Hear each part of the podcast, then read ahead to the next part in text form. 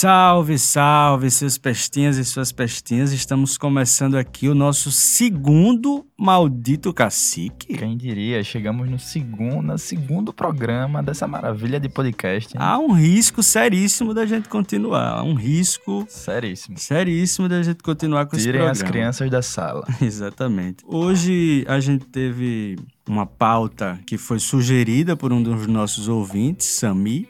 Grande Sami. Grande Sami, nosso amigo, e ele sugeriu essa pauta que é a cultura dessa porta de bar, né? Que a galera fica no rolê e vai ficando na porta e não entra, não paga o ingresso. E a gente vai tentar discutir isso com todos os assuntos que orbitam isso também, né? Não necessariamente ficar nessa, nesse julgamento moral e tal. A gente vai tentar fazer essa discussão de uma forma a tentar, de fato, um diagnóstico, ver qual que é, encontrar respostas e opinar colocar as cartas na mesa, né? E também falando de um lugar que é o nosso de público de shows, né? Então, a gente também tá nesse rolê, né? Quem nunca pegou uma portinha na vida? Estamos aí, né, para colocar as coisas, as cartas na mesa e mostrar o que é que tá envolvido nesse toda essa questão, né? Por que as pessoas não entram? Pois é. Agora, primeiro, né, esse é um assunto muito complexo. É um assunto que, inclusive, está na seara do, do direito à cultura, do, do nosso direito, né, que, que não existe na real, de, de poder é, ver os artistas da nossa cidade sem, sem nenhuma espécie de intermediário, essas coisas todas a gente vai discutir. Bem, mas primeiro a gente queria tratar aqui de. De fazer uma localização, né, é, né? de fazer uma do, localização. que a gente vai fazer. Porque, tipo, é, Aracaju é uma cidade muito grande.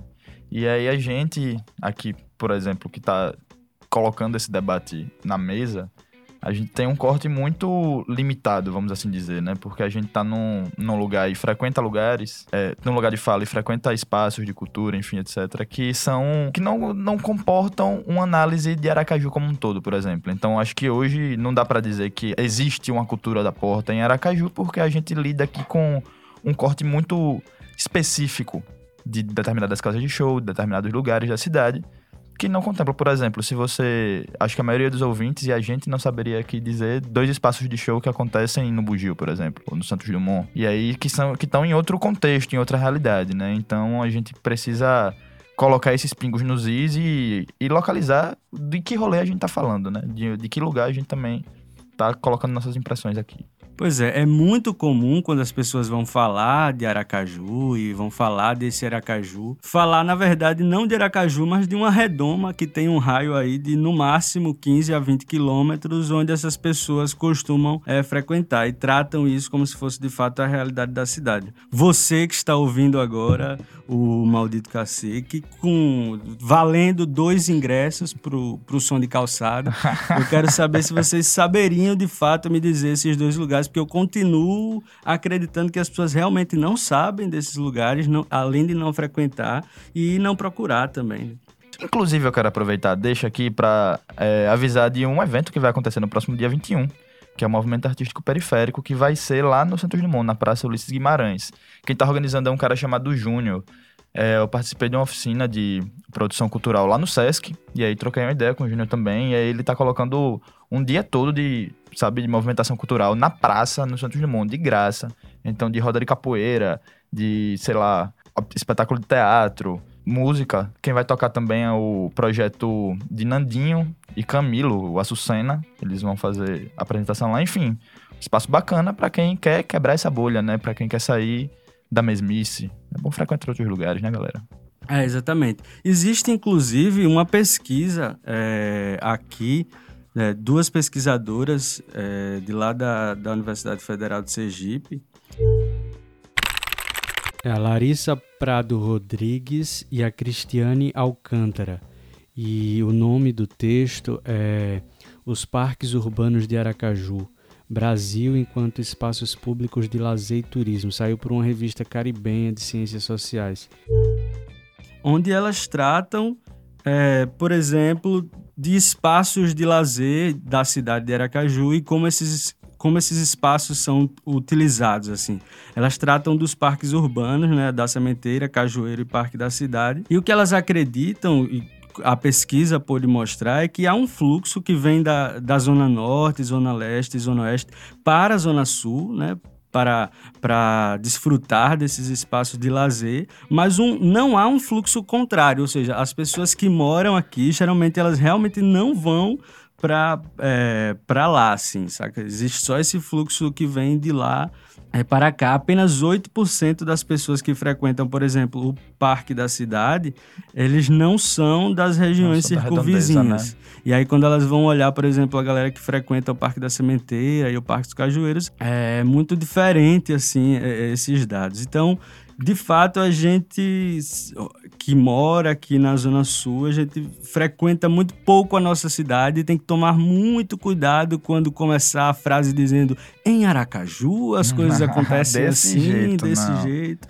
Não é. É muito, é, a parada é muito maior do que a gente imagina, né? E que a gente tem contato, na verdade. E que a gente se permite ter contato, na real. Pois é, então colocando a discussão dentro desses desse, marcos, né? Desses marcos, a gente vai agora, de fato, começar a tratar desse tema, que é a cultura da porta do bar. Não seria essa a, uma discussão central do direito à cultura, é óbvio, mas isso é o que nos tem aparecido enquanto realidade, sabe? Tipo, é, e é disso que a gente vai tratar hoje. Então vamos lá. Maldito cacique. Maldito cacique.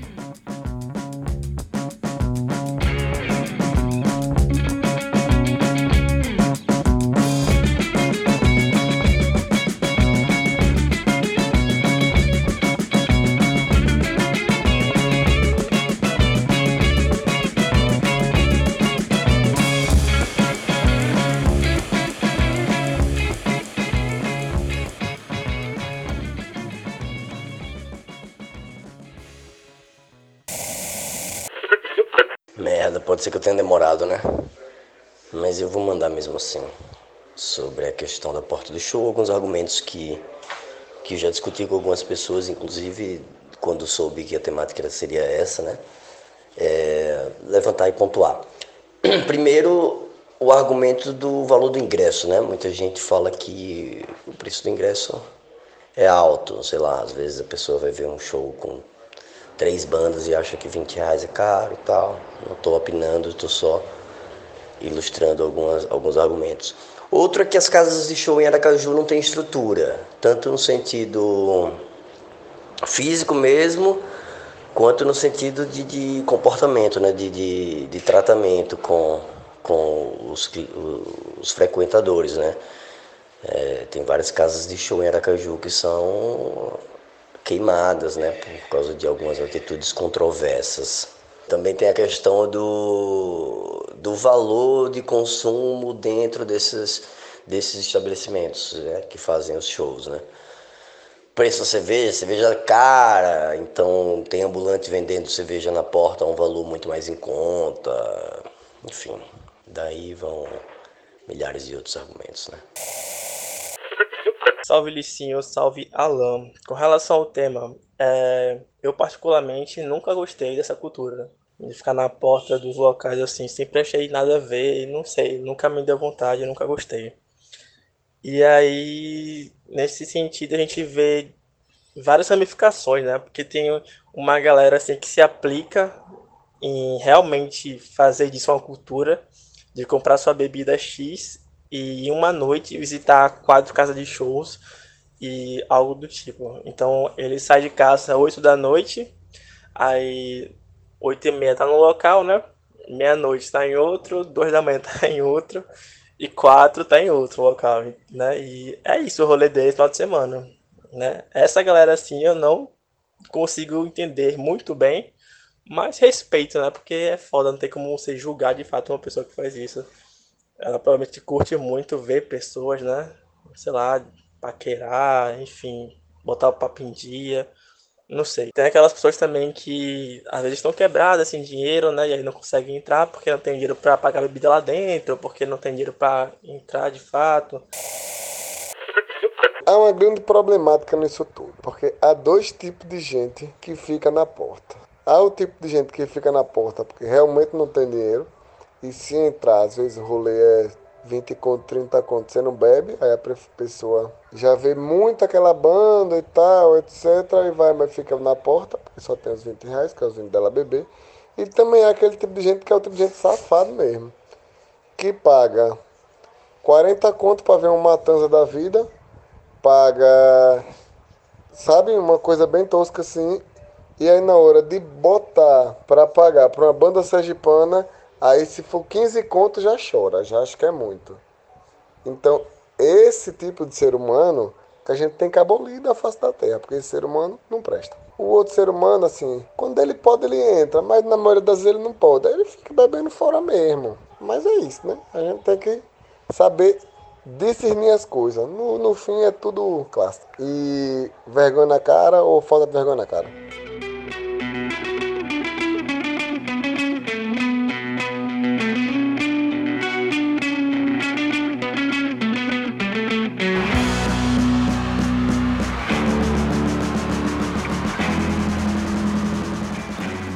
Então, vocês acabaram de ouvir agora opiniões de três pessoas que quiseram contribuir com essa discussão. O primeiro deles foi Sami, que foi inclusive quem, quem colocou a pauta, né, pra gente, dando sua opinião aí. Depois quem falou foi Luigi, Luigi Davides, que é outro ouvinte assíduo do Maldito Cacique. E depois quem deu a opinião debochada foi Pedro Casoy, nosso grande amigo, ator. Grande Casoy da Pseudo Banda.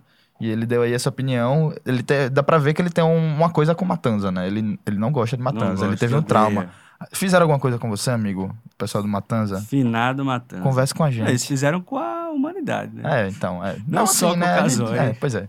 Eu acho que, assim, esse lance de que Casoy fala é, é uma coisa que dá pra levar em consideração, assim, né? Que tem a ver com as prioridades que as pessoas colocam pra para poder destinar seu dinheiro ou não na hora de, de entretenimento, né? Na hora do lazer e tal. Enfim, tem um lance de responsabilidade aí também. E aí, o que, que você acha disso, Alan? Não, com certeza, mais uma vez eu reitero que o ideal era a gente nem estar discutindo isso, né? O ideal era que o artista ele não dependesse única e exclusivamente dessa relação com os bares para sobreviver, né? Tipo, o artista ele se coloca muitas vezes em um lugar de, de submissão, precariedade que ele não deveria, e aí essa relação culmina em, em várias outras coisas. Então, o ideal é que a cultura fosse de fato uma garantia pública, assim como acontece com a saúde, com a educação, é, para que a gente não precisasse ficar discutindo esses lugares de distinção. Mas como a realidade é essa e ela é cruel, eu acho que Casói fala uma coisa absurdamente sensata que é que a gente tem que saber discernir as coisas. Então, colocar as coisas nos seus Devidos lugares. devidos lugares. E né? tem esse lance que você fala aí de, de, de- da, garan- da garantia de cultura enquanto um serviço básico, isso está previsto na Constituição, né? Pois é, bicho. Ah, aquela, a nossa belíssima Constituição, que vive sendo violada dia após dia, mas ainda tá lá, não tiraram. Não, Então, certeza. alguém devia garantir isso pra nós, né? E aí eu acho que tem um, uma contribuição legal, que é a de Saulo. Ele deu uma, uma viajada nesse lance econômico mesmo, de grana, e a situação que a gente vive hoje, enfim, em comparação a, a outros centros, né? Talvez que a gente possa dizer que são mais desenvolvidos, será que é esse termo? Não sei. Mas são maiores, pelo menos. Não, Então, com certeza. É massa também essa, essa, essa contribuição de Saulo, porque ela nos ajuda a tensionar esse assunto, afastando ele também de um plano da discussão moral, né? Obviamente colocando as responsabilidades a quem quer que, que ela que tenha-as, mas colocando outras questões. Vamos ouvir. Aracaju, inevitavelmente, como qualquer centro pequeno, não é um centro que garante uma renda considerável às pessoas que vivem nos, circu- nos circuitos alternativos. A galera que vive de arte, da cena cultural, do audiovisual, ganha sempre menos do que os mercados de cidades grandes. Então, essa cena alternativa tem uma galera mais quebrada mesmo, tanto que você não vê lugares dessa cena que durem assim invariavelmente muito tempo, que sejam um pouco mais caros, que tenham uma cerveja melhor. Então sempre é a galera da playboyzada, porque nessa numa cidade como Aracaju, quem triunfa, quem prospera economicamente em regra são os caretas.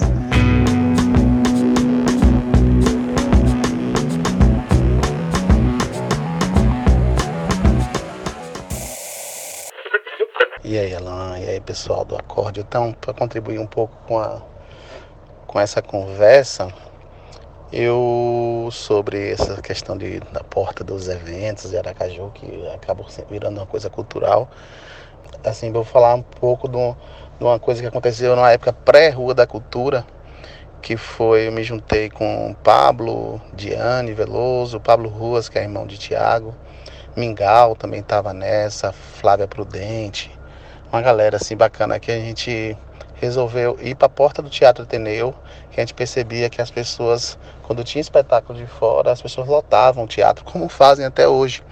E quando os espetáculos eram, eram daqui, não. As pessoas ficam fora, lá de fora.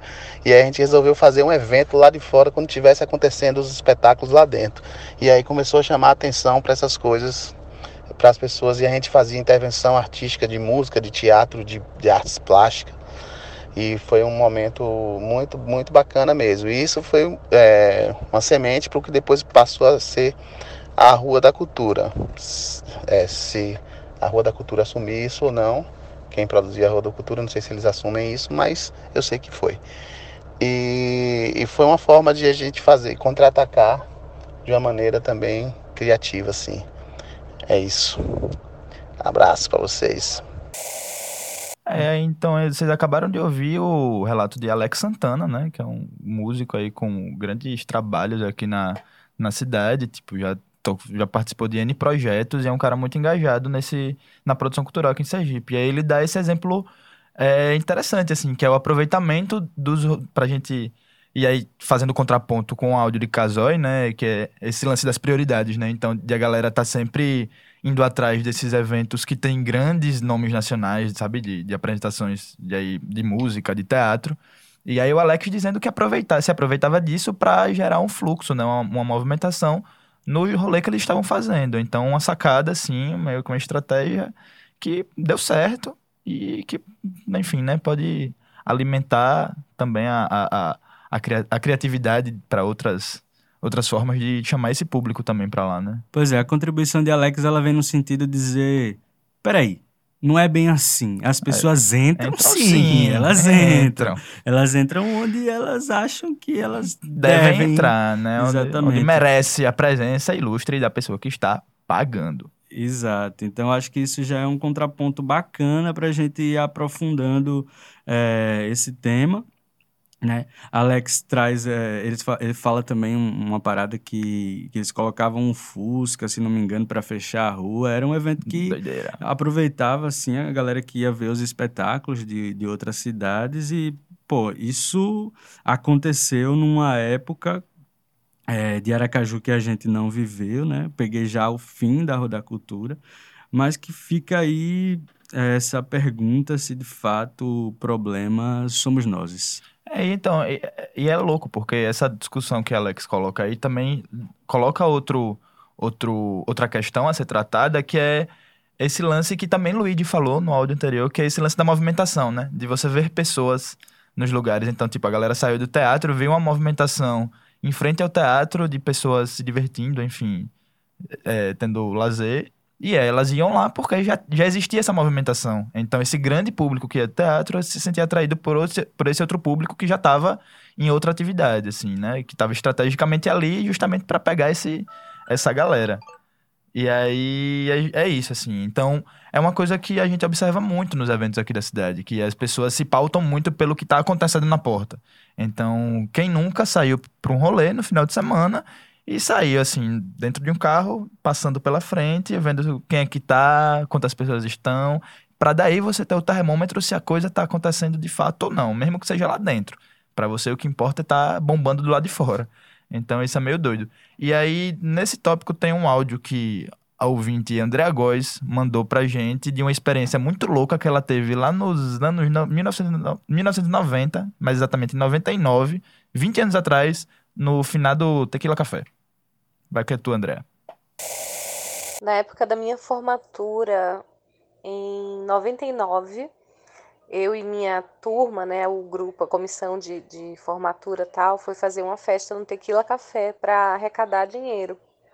E aí a gente percebendo essa coisa da galera gostar de ficar na porta, independente se vai pagar para entrar ou não, a gente combinou o seguinte, olha, cada um que for vai é, com seu carro, um com cada carro. Se for casal, vai o namorado com um carro, a namorada com outro carro, leva a prima, cada um com um carro diferente, porque também era para parar um monte de carro na porta.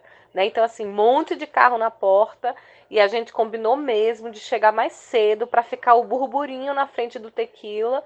E assim, essa festa nossa foi um recorde de bilheteria do tequila por muitos anos, sabe? É, demorou para baterem. Acho que foi depois foi um, um, show do Biquíni Cavadão que bateu essa bilheteria do Tequila. E a nossa estratégia foi essa. Bom, é isso, né? Essa essa alternativa estratégia aí, estratégia de André que inclusive exige que a gente tem amigos com carro, né? É uma estratégia. TV que... caro pra cacete. Será que vale a pena comprar um carro pra, pra vender mais ingressos? Vamos ficar aí o questionamento. Eu não sei se daria muito certo. A gente pode fazer. Eu tenho vários amigos que têm bicicleta, então talvez desse certo também. Trazer uma, cada um ir com a sua bicicleta. Bicicletinha. Exatamente, e ficar lá na porta. Mas de fato é esse efeito. Manada, manada. Né? As pessoas de fato elas querem sair para ver outras pessoas ainda que sejam as mesmas. As mesmas de sempre. De sempre. E é doido, porque às vezes de pauta de você ver as mesmas pessoas. Ah, é a mesma pessoa que eu vi no outro rolê, ah, então vou parar aqui mesmo. Já sei Exatamente. que é aqui que está acontecendo. Mas nem sempre precisa ser assim, né, galera? Aracaju tem, de fato, essa é, capacidade de não enjoar as pessoas, talvez. Exatamente. Mas isso é doido. Mas isso aí é coisa de ser social, né?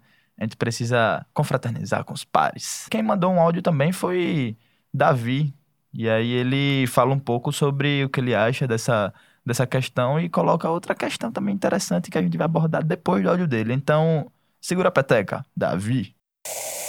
E aí, amigos do Maldito Cacique, eu... meu nome é Davi e eu vim aqui dissertar sobre esse assunto tão polêmico que é a galera que fica na porta dos shows. Uh, eu não sou que nem vocês, eu comecei minha vida sociável de ir para shows várias vezes no mês, há pouco tempo atrás. Inclusive o que foi foda. Uh, mas eu já, nesse pouco tempo que eu tô aí nessa vida, eu percebi já essa galerinha que vai, mas fica ali no canto, fica ali na porta, não fica muito perto, sabe? Uh, e eu acho que eles fazem isso ou porque não estão muito afim do que está rolando lá na frente, uh, ou foram sem saber quem é que tava lá, ou não gostam simplesmente do que tá tocando, e preferem ficar numa, numa zona que, onde você dá para ouvir o que as pessoas estão falando ao seu redor. Uh, ou é só gente que, sei lá, não, não tá.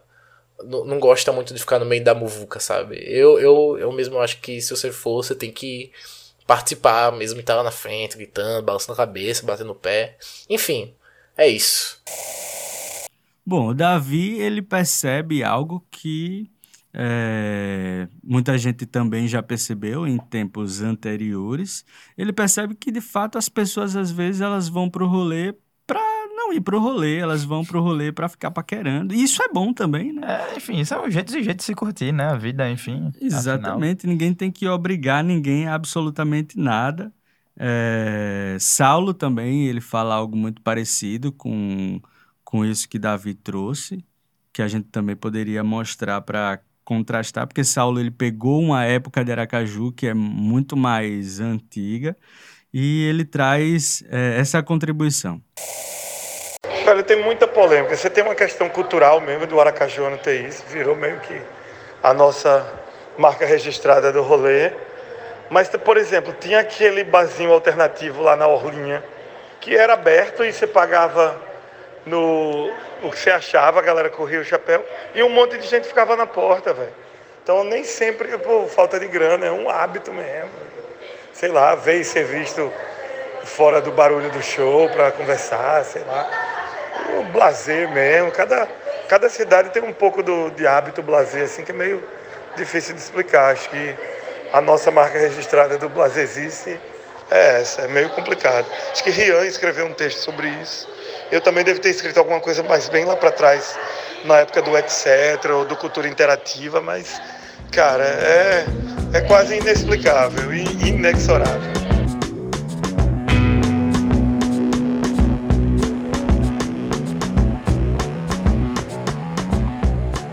Esse áudio de Saulo, ele leva, traz um pouco à tona esse lance de, do blazer, né? Que ele fala mesmo, assim, de, de que as pessoas meio que ficam apáticas àquilo que tá acontecendo na frente delas, assim. Não, a pessoa não sai de casa para ver o show, quando vai lá, tá lá rolando o show, existe uma distância, que inclusive foi uma coisa que até Gagal, é, Gagal que produz, já produz alguns eventos de, de bandas, né? De fora e daqui também. E ele é uma coisa que ele observa muito, é uma coisa que ele bate muito de frente, assim, que é a distância entre o público e o artista. Então o artista tá lá tocando, sei lá, você tem 5 metros de distância para ter o primeiro ouvinte, assim, sabe, do, do som. Então, é, também tem essa questão relacionada, assim, né, do distanciamento do público com, com o artista. Então, esse, é esse nível de envolvimento que a gente percebe que precisa avançar um pouco. E eu acho que já tá avançando, né? As pessoas estão cada vez mais envolvidas, assim, nos trampos que a galera tá fazendo. Seria o Aracajuano um blazer? Um blazer? É, é teria a Naureia acertado naquela música onde diz é muito chão, é muito sol, muito sinal, muito, muito desdém. desdém. É, eu tenho algumas impressões de que de fato isso existe. É, eu sonho inclusive com uma fanfic de um rolê que vai, sei lá, a gente, tá, a gente isso pode acontecer, né? Dentro dessa cidade que nos foi colocada como Blazer, isso pode acontecer. As pessoas estão lá no Cook, imagine alguém grita silêncio, silêncio. poesia, as pessoas da plateia começam a se olhar com bastante cumplicidade assim, e pela primeira vez elas decidem não obedecer aquela regra. Foda-se. E aí começam a, a querer transgredir e em coro começam a falar barulho, barulho conversinha, conversinha, barulho, barulho conversinha. conversinha? Barulho Fica conversinha. Aí. Isso aí fica como uma ideia de um curta, né? O pessoal do audiovisual Porra, que quiser foda, fazer esse, essa, esse curta aí. Eu tenho um, até um, uma ideia para o nome, poderia chamar Revolta do Barulho. Revolta do Barulho. Exatamente.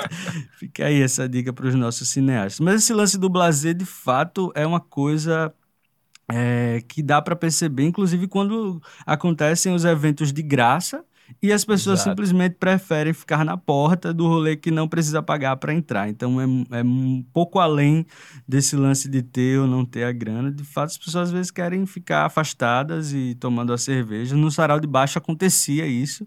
Tipo, não tinha ingresso, não tinha absolutamente nada para você pagar. E aí você ficava lá é, num rolê um pouco mais afastado, ligava o seu próprio som, ficava tomando sua cerveja. Cerveja no isoporzinho, no que às vezes você até trouxe de casa. Exatamente. E continuavam lá curtindo o rolê como um bom voyeur, de longe, absolutamente não querendo participar daquilo, que é um direito.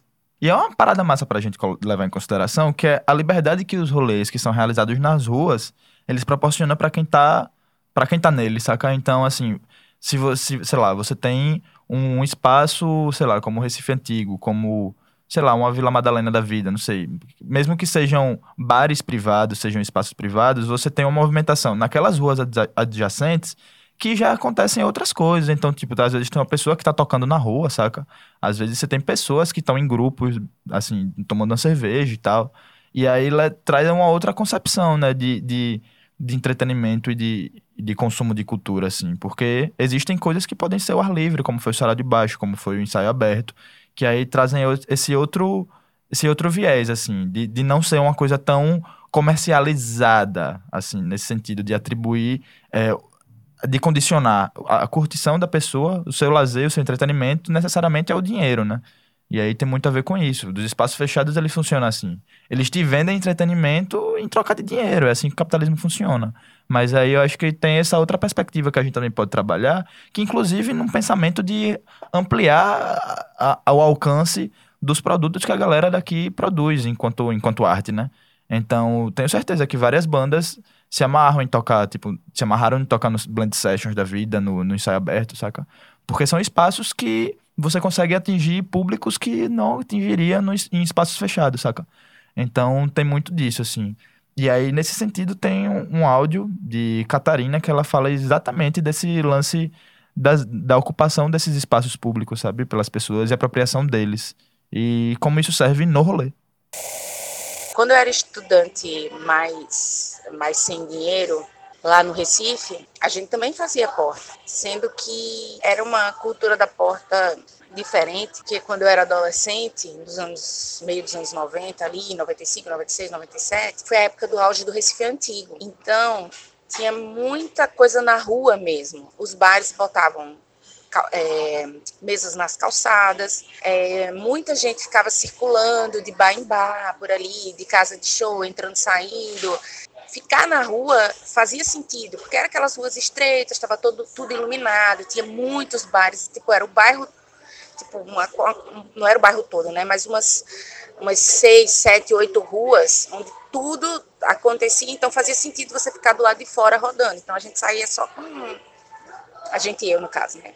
Saia com o vale transporte para ir, alguma carona para voltar, ou o vale do Bacurau da volta, às vezes sem dinheiro e às vezes com dinheiro do, de tomar besteira, assim, uma dose de cachaça, comprar uma garrafa de, de carreteiro. Quem não tinha dinheiro para beber cerveja, bebia vinho carreteiro ou tomava pitu. E é, a gente ficava pela rua, circulando. Então, esse áudio de Catarina, Catarina Cristo, é jornalista, é um lance parecido com o que acontece aqui no Tchê, né? Então a gente tem, tipo, tem o Tchê que sempre existiu lá, sempre teve seus shows, acontece, independente de, de qualquer coisa, mas que o grosso da movimentação tá lá no farol, cara. Então é um rolê que as pessoas podem estar tá circulando, sabe, naquele espaço, sei lá. Por mais que não seja um lugar que tenham várias casas de show, como é o caso lá do, do Recife Antigo tal, ou de outras cidades, mas que tem uma casa de show e que tem outros espaços que as pessoas se encontram, sabe? No rolê. Então tem Badaluz, o próprio Farol, tem vários ambulantes, a galera bota som. Então já é outro, outra perspectiva de, de ocupação. E é massa que isso acontece numa praça, né? E aí, trazendo de volta aquele papo do, do quão importante, de quão livre é, pode ser essa ocupação do espaço público. Por mais que existam agentes do Estado que façam com que essa ocupação não seja tão simples e livre como a gente entende que deveria ser, né? Pois é, e também esse lance da ocupação, tudo bem, beleza, pode ser assim, mas é, como de fato isso conseguiria atravessar o direito dos artistas é, a ter, serem remunerados, por exemplo. Quando, você faz uma parada na rua é ótimo, é maravilhoso, é muito bonito, as pessoas se reúnem e tal, mas dificilmente você consegue remunerar esses artistas. Então, é, fica esse questionamento. E por conta disso, tipo, muitas bandas elas terminam, né, também, né? A, a, a, gente fala sempre aqui em Aracaju de vários bares que terminam, né? É, vários bares que não dão certo e acabam a, a gente acaba colocando isso na, na conta de nós mesmos, sabe? Tipo, assim, a gente tem que perguntar também por que as bandas estão acabando, sabe? Tipo, aos poucos. E aí a gente vai vendo é, que relações que, que, que se dão, né? Entre os artistas e os bares. E acho que Alex, ele ele traz também um áudio onde ele traz algumas estratégias do que ele está usando agora, né? É, ele fala que, inclusive, várias vezes ele, ele chegou no rolê e saiu de lá sem receber tanto quanto um outro trabalhador que estava lá trabalhando. Por que, que o artista é sempre essa figura que é conversável, né? Por que, que ele assume o risco de não receber por aquilo que ele está trabalhando e os outros trabalhadores, eles não negociam esse cachê, sabe? Isso é doido, é assim, só antes de a gente soltar esse, esse outro áudio de Alex, é, quando a gente vai falar de sustentabilidade de casa de show, né? Então, Saulo lá atrás, ele falou no lance do Maori, que aí, tipo, o Maori tinha essa visão, né, de não cobrar entrada, de ser, tipo, você passar o chapéu pra minimamente pagar os custos do, do evento, tipo, de som e de cachê dos músicos. Mas mesmo assim a galera ficava na porta. E aí, por um rolê de sustentabilidade, o que era o que foi o que a galera alegou, né, na época que estava à frente do Maori, a parada acabou. E aí tiveram outras experiências depois, né? O, o Muari, o Alternas. e assim, tal, tipo, ainda tentaram meio que de outra forma, ou tipo, a Alterna já cobrava a entrada, mesmo que um, num preço mais reduzido, sei lá, 5, 10 reais. Mas não conseguiu se sustentar também.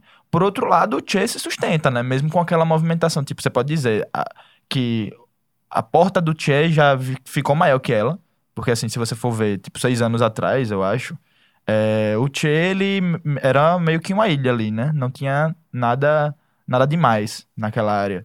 E aí, a partir dessa movimentação também, de, de pessoas que iam para a porta do Che, passaram a ocupar o farol, o Badaluz botou uma filial lá, muito, inclusive, que empreendedor. Não, é. O carinho, o coroa do, do Badaluz. Ele Que bicho conseguiu. ligeiro. Ele conseguiu o empreendimento de um bar que é só a porta. Que é só a porta. Exatamente. As pessoas é a podem porta em ir. si. As pessoas podem ir pra lá sem se sentir culpadas. Não vai ter show nenhum pra ela não pagar o ingresso. É, Não vai levar pagação de ninguém. Sabe que seja- tá lá pra beber mesmo. E é isso, acabou. Por isso que deu tão certo É, assim, né? Pois é. Que Ele conseguiu pensar a partir da realidade. Ele olhou, porra, as pessoas vão pro bar pra ficar na porta, por que, que eu não monto uma porta?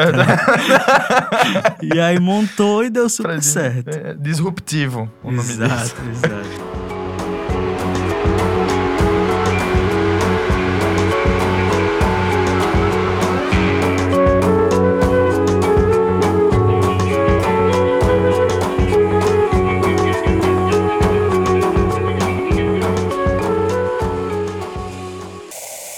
Muitas vezes eu tocava e, no Capitão Cook e ganhava menos do que o, o porteiro que eu contratava. Não há nada de desfazendo da profissão do porteiro, mas eu, eu contratava o porteiro, eu contratava o técnico de som, o iluminador, os músicos e eu ganhava menos. e, Na verdade, os músicos ganhavam menos do que todo mundo e, a e os eventos existiam por causa da música.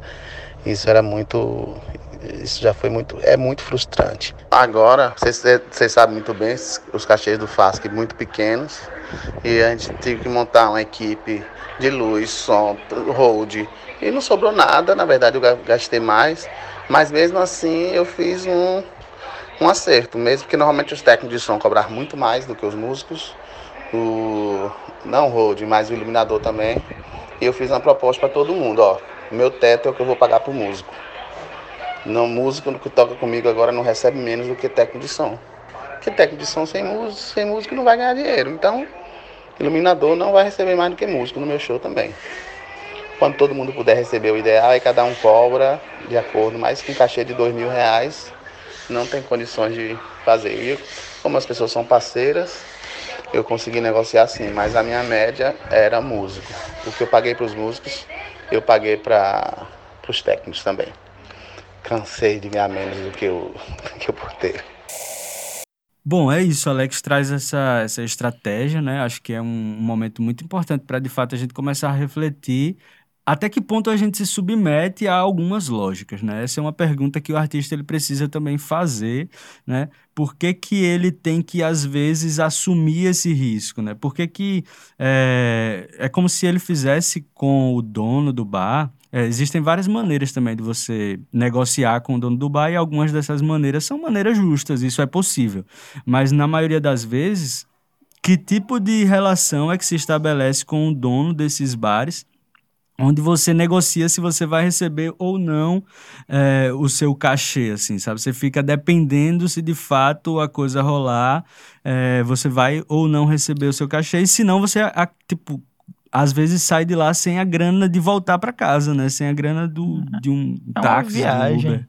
Porque parece que o cara, quando é, é músico, a mina, quando é DJ, sei lá, qualquer pessoa que trabalha com isso, parece que tá.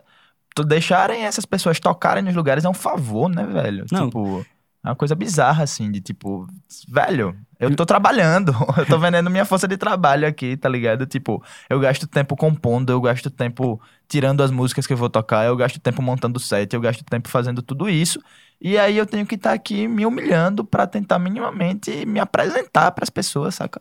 Então isso é bizarro. Imagine o, o dono do bar chegando pro. Sei lá, ele vai montar um evento que é o dia do pastelzinho frito, né? Então ele vai começar a chamar as pessoas. Galera, nessa sexta-feira vai ter o dia do pastelzinho frito, o dia do pastelzinho frito, e as pessoas vão lá pra ver, pra comer, experimentar o pastelzinho Vários frito. tipos de pastel. Pastel de pizza, É, exatamente. pastel de queijo, pastel de carne, frango catupiry. Aí ele chega pro cara que vai fritar o pastel e ele chama o cara e diz: Não, amigo, vamos conversar aqui, vamos fazer uma parceria.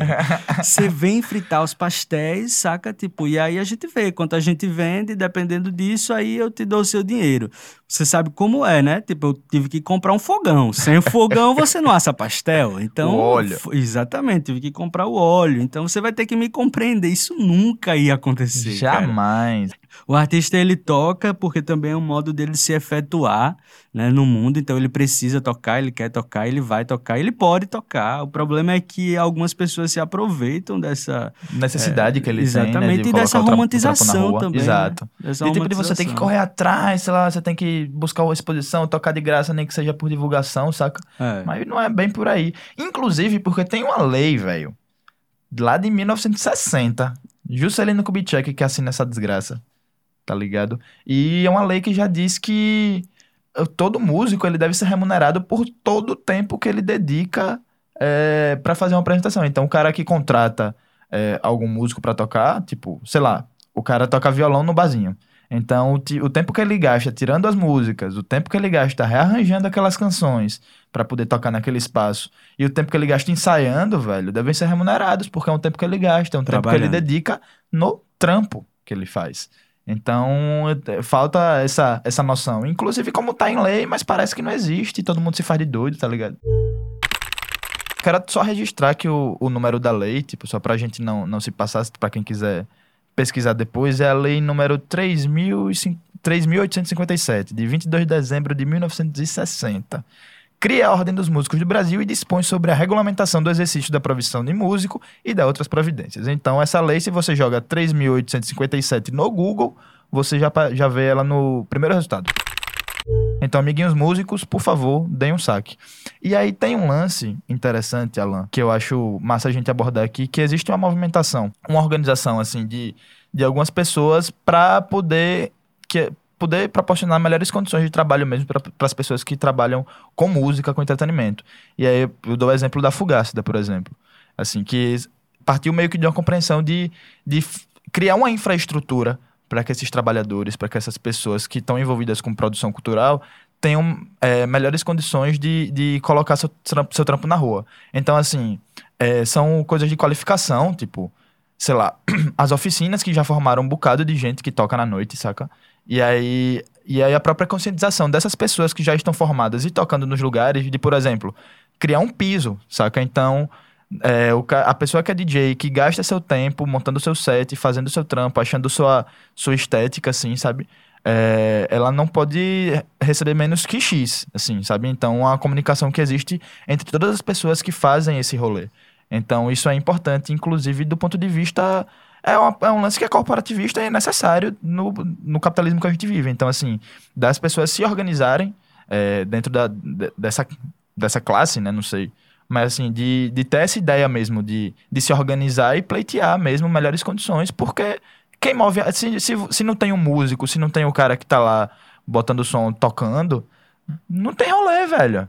Tem que ter isso na cabeça, porque, assim, é o que é central é quem tá mostrando a, a sua arte lá pra galera, né? Não, exatamente isso. É uma parada que, inclusive, já é pautada pelas leis, né? Só o sindicato que não, não funciona nesse sentido de ficar fazendo o papel dele, né? O papel do sindicato é esse, ver se estão cumprindo o piso, ver se a galera, sabe, Exatamente. tipo, não está sendo contratada é, de forma inadequada. Todas essas coisas existem, mas, de fato, é louvável que as pessoas se organizem para fazê-las, para não deixar que que as coisas é, desandem mesmo, né? E que os músicos, os outros artistas todos é, se submetam a, a- de condições precárias de, de trabalho, né? Porque é isso, porque fica todo mundo meio que desesperado, né? Querendo achar um meio. E assim, fica todo mundo nadando pra um lado diferente, sendo que no fim todo mundo quer chegar no mesmo ponto. Então, talvez se, se rola essa, essa. Não sei, essa conscientização coletiva de que as pessoas precisam se unir nesse sentido, assim. E é inclusive até uma coisa que Ives fala muito, Ives Deluque, o guitarrista, compositor, poeta, enfim, tudo vocalista da cidade do dormitório, que ele fala muito disso, assim, do- no sentido de de a, de a galera precisar se unir mesmo para criar melhores condições para a produção cultural aqui no estado, porque, enfim. E aí a Fugasta dá um exemplo bacana disso, assim, de, de organizar pessoas, de criar uma movimentação orgânica, que inclusive é um lance de criação de público. Então tem pessoas que já são meio que fiéis, assim, sabe, a- a- ao rolê que elas fazem. Então isso é, isso é muito massa, assim, de ver as coisas acontecendo. Então elas vão botar um festival foda daqui a, daqui a uns dias. E aí, com esse público que foi construído, sabe? E, e o mais curioso ainda, porque é um lance de alternativa estética também, né? Tá fora da, do que, daquilo que a gente já vi aqui em Aracaju, sabe? Enquanto que as pessoas curtiam de música. Então, é, tanto houve essa revolução estética, como no lance de criar essa infraestrutura para esse outro criar esse outro espaço, saca? É uma coisa meio que sem, sem precedentes. Então, acho que a gente pode usar, tomar isso muito como exemplo, né? Dessa, dessa forma de estruturar a cena e o rolê em si. Ah, a experiência da lista trans é muito boa Porra, também. foda. E eu acho que, velho, é, acho que agora a gente, diante de todo o exposto, Diante do exposto. diante de todo o exposto, vamos, vamos tentar é, pensar e arrematar, né? Primeiro, Então, eu acho que tem um grande culpado nesse rolê todo. O também, Estado. Que é, exatamente. o que a gente não pode Estado. deixar ele de lado. E eu acho que a Lana, a Lana Molina, ela é produtora aqui, já fez alguns eventos e produz algumas bandas. Eu acho que ela tem uma opinião muito bacaninha pra gente poder saber qual o papel que o Estado pode cumprir nesse rolê todo. essa questão também perpassa a valorização do artista, sabe? Porque é, a valorização do artista, em primeiro lugar, do próprio público, que às vezes não quer pagar para ver, né? Os, os músicos aqui de Aracaju, Aracaju é uma cidade pequena. A gente encontra os nossos músicos muito facilmente nos fins de semana, à noite, consegue sentar é, na mesa de um bar, trocar uma ideia. Então essa proximidade é muito grande e às vezes a gente não consegue enxergar aquele, aquela pessoa como um músico, um profissional, como um ídolo, né? E aí, ah, fulano vai tocar todo fim de semana, então não tem necessidade de eu ir pro show dele, sabe? É, tem muito essa, essa questão da valorização do artista também, né? Enquanto profissional que vive daquilo e tal. É, mas assim, essa questão de valorização do artista, ela tem um aspecto estrutural também, né? Porque aqui a nossa nosso estado, nossa cidade não tem grandes, é, não tem não tem primeiramente políticas públicas efetivas para a cultura. A gente não vê grandes eventos com, com tanta frequência, né? E assim, as- os músicos que conseguem participar de eventos públicos de grande ma- magnitude, eles é, alcançam outra visibilidade, né? Então, assim, se tivesse uma, uma política pública efetiva de valorização, talvez essa, essa valorização do artista na ponta, lá, né, pelo público, fosse diferente. Mas realmente é uma questão muito complexa, né, que deve envolver vários fatores aí. A gente, enquanto produtores, eh, nos fazemos muito essa pergunta e é muito bacana ter essa, esse compartilhamento de informações, de opiniões, para quem sabe traçar um diagnóstico aí, a gente poder eh, pensar em estratégias, né, para alcançar o nosso público e também valorizar o nosso artista, porque é, é, é uma desvalorização, né? O, acaba, acaba tocando aí na força da, da, da, da cena cultural local e enfraquece um pouquinho, né? Então a gente tenta fortalecer. Bom, é muito bom quando a Lana traz esse aspecto, né? É, a gente tem aqui tema e discussão para 50 programas. Porra, dava pra fazer umas só 20, 20 nesse, episódios. do- Mas como o tempo é curto, eu acho que ela, ela traz e já aponta é, uma outra discussão possível, né? Que é essa discussão do direito à cultura e o Estado como subsidiador, subsidiador disso mesmo, Incentivador, sabe? fomentador, né? Porque não precisa ser. Tipo, não precisa o Estado chegar lá e fazer um evento todo mês ou todo final de semana. Cara, crie condições, saca? Ah, tipo, a gente tem exatamente. uma, tem uma fundação de, de arte e cultura que podia estar fazendo va- várias, várias coisas, várias oficinas de produção cultural, de captação de recursos, saca? De treinamento de músicos, de treinamento em legisla- legislação, inclusive, saca? Então, eh, tem um- uma lacuna que o Estado podia estar podia estar ocupando e que não é ocupada. Poderia não, né? Deveria, porque é algo que é previsto em lei, inclusive.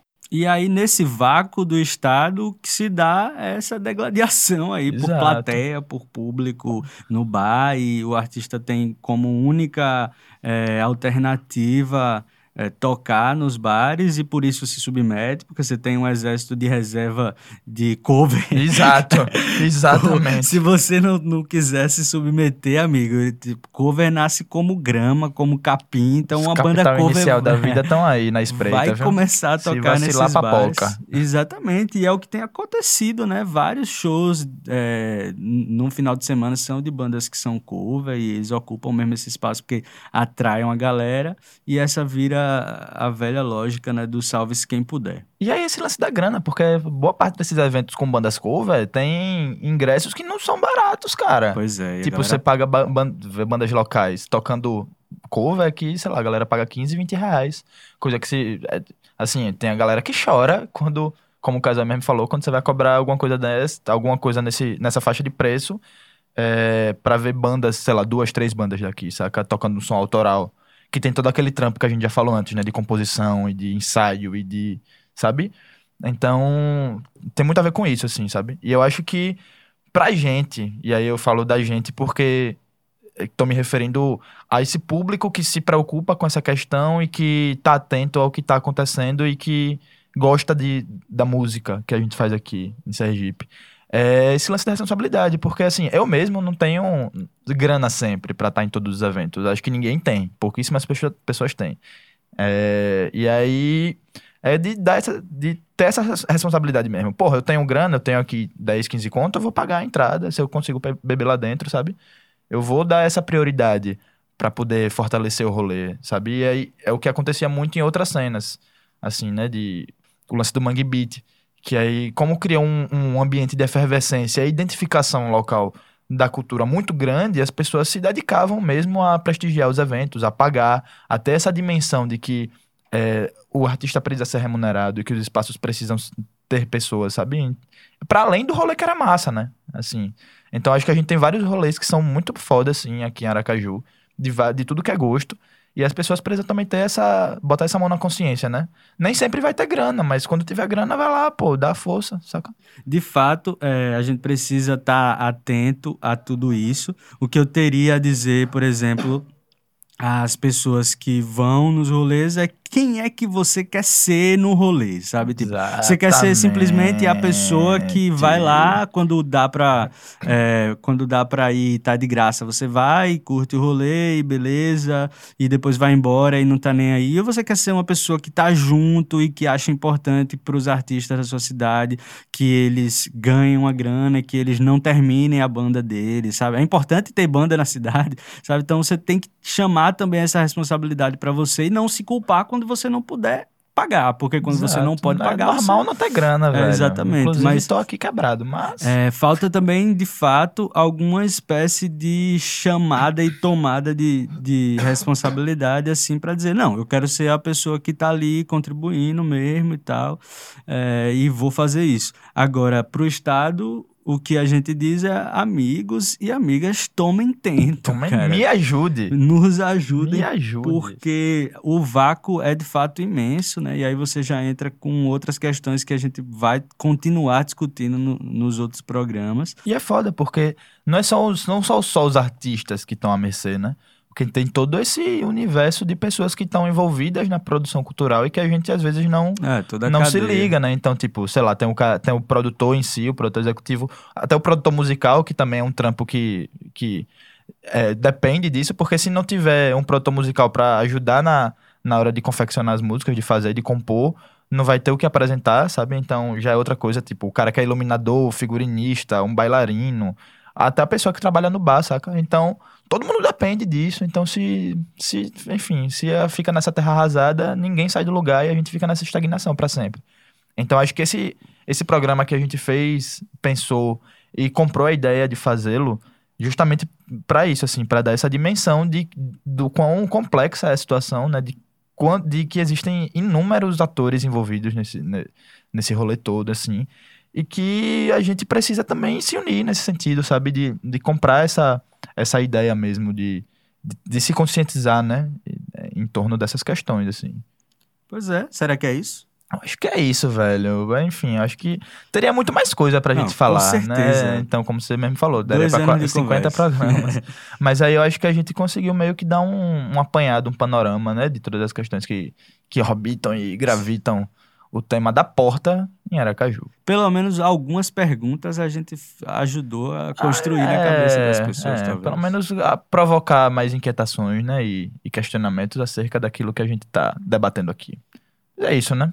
Pois é, amigo. Mais uma vez a gente é, pede que vocês nos ajudem, falem com a gente se tiverem alguma reclamação, é, algo que a gente poderia tratar no programa, mandem pautas e discutam com a gente, de fato, para que, que essa discussão não morra assim nos ouvidos individuais de cada um e que essa coisa reverbere numa discussão. A gente está aqui para trocar ideia mesmo sobre as coisas que acontecem na cidade. A gente tem um telefone que é o 9 9120 3632. Repita. 99120 3632. É TIM, tá? Então, Exatamente. quem for os Infinity da vida aí, Team Beta, pode ligar à vontade. Ligar, de ligar em horário comercial, mas aí manda um áudio no zap, qualquer coisa. E massa, galera. Mandem sugestões. Já teve gente que mandou sugestão de pauta aqui, teve gente que já criticou a gente, teve gente que já, enfim, falou umas paradas massa aqui. É, mas é massa. Você achou ruim alguma coisa que a gente falou? Fala pra nós. Porque Pois aí, é. de repente, a gente pode se tocar de alguma coisa que a gente não se ligou em algum momento. Mas aí é isso. Pois é, a gente a vai continuar aqui aberto a discussões, inclusive é, essas pessoas a gente agradece, todas as pessoas que participaram, que Vocês são mandaram, que mandaram os áudios e vamos continuar essa conversa, com certeza. É, e aí só fico deixando aqui o último recadinho que é pra se ligar nas redes sociais, né? Então, tem o, tem o Instagram lá do Acorde, que é o acorde.aju, que aí é onde vocês podem centralmente acompanhar o que a gente tá fazendo aqui no podcast e outras notícias da música sergipana. E os nossos perfis pessoais, né? Eu tô com. Eu tenho meu perfil no Instagram, Alissou, com 8 os. E tenho o perfil no Twitter, que é acorde underline aju. E Alan Jones, que Eu- é. Exatamente. Tem um que é só redes. Alan Jones, Alan com dois L's e Jones com dois N's, porque a no minha mãe, Instagram. A minha mãe decidiu assim, É, e enfim, eu né? respeito. Chique, chique. E aí vocês podem procurar no, no Twitter com o arroba maldito cacique. Maldito cacique. Sem a interrogação, infelizmente o Twitter não, Não me deixam, permitiu. Mas vocês podem procurar e é isso. A gente gostaria de agradecer a Léo Airplane, que nos, Grande, Léo. que nos ajudou na gravação desse programa. E ficamos por aqui. É isso, sem delongas. Sem mais delongas, tchau, falou.